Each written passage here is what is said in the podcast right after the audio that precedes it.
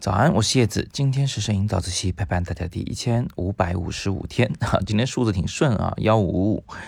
那今天想给大家分享的是有关于技巧的事情。今天我们来讲讲怎么样去拍到那种理想中的飞鸟。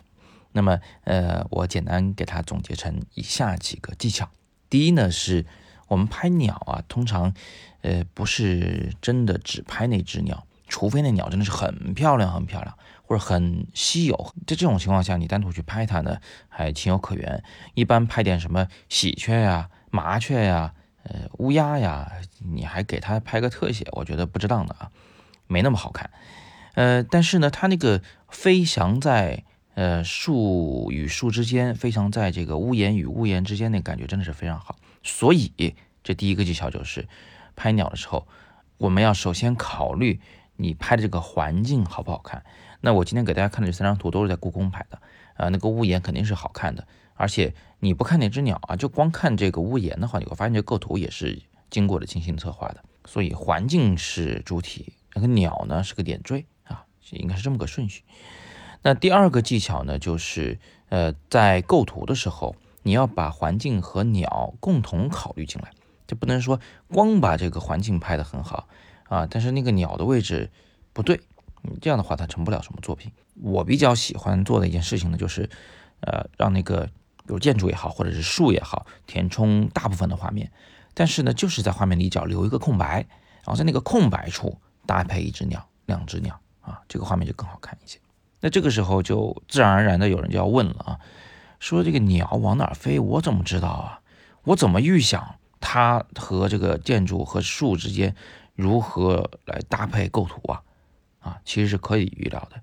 那这就是第三个技巧啊，就是我们其实不是说等那鸟一腾空，匆忙去构想它的呃飞行方向，再匆忙的构图对焦拍照，不是这样的。其实呢，每次都是因为那有好几只鸟，然后鸟有个特点就是前面的鸟它往哪飞吧，后边鸟基本上都跟着飞，啊，只不过就是说它中间间隔时间是多长的问题。你要等多久的问题，但后边的鸟呢，基本上就是往那个方向飞的。还有些鸟喜欢盘旋，就是它在那个头顶，它转一圈又转一圈，转一圈又转一圈。你得找到这个规律，然后就在那儿啊，坐等兔子撞到树桩上，对吧？守株待兔，这个观察规律是个非常非常重要的事情。那么第四个技巧呢，就是呃，我们在相机参数上啊，会对焦在静止不动的物体上。比如说建筑上，或者是树上，或者是山体上，呃，不会说是鸟从哪儿飞过，我再匆忙去对焦对在鸟上，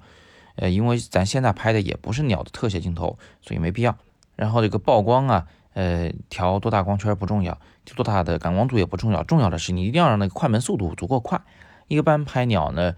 如果是这个扑棱着翅膀的话。呃，我觉得差不多得五百分之一秒，那个翅膀能绝对清楚。但是如果是麻雀一类的翅膀扑腾特别快的，那你可能要更快的快门速度。嗯，但是如果是在盘旋的鸟，就是翅膀展开，它不扇动翅膀的话，其实快门速度降到一百二十五分之一秒，它也是清楚的。你如果没把握，就把快门速度尽量搞快一点。最后就是一定要打开那个相机的高速连拍功能。这里多说一句，就是。你不要指望那个高速连拍真的能给你拍到点啥啊！虽然你有这功能了，但是你还是得自己去抓拍。就是你觉得形态最好的时候，摁下快门，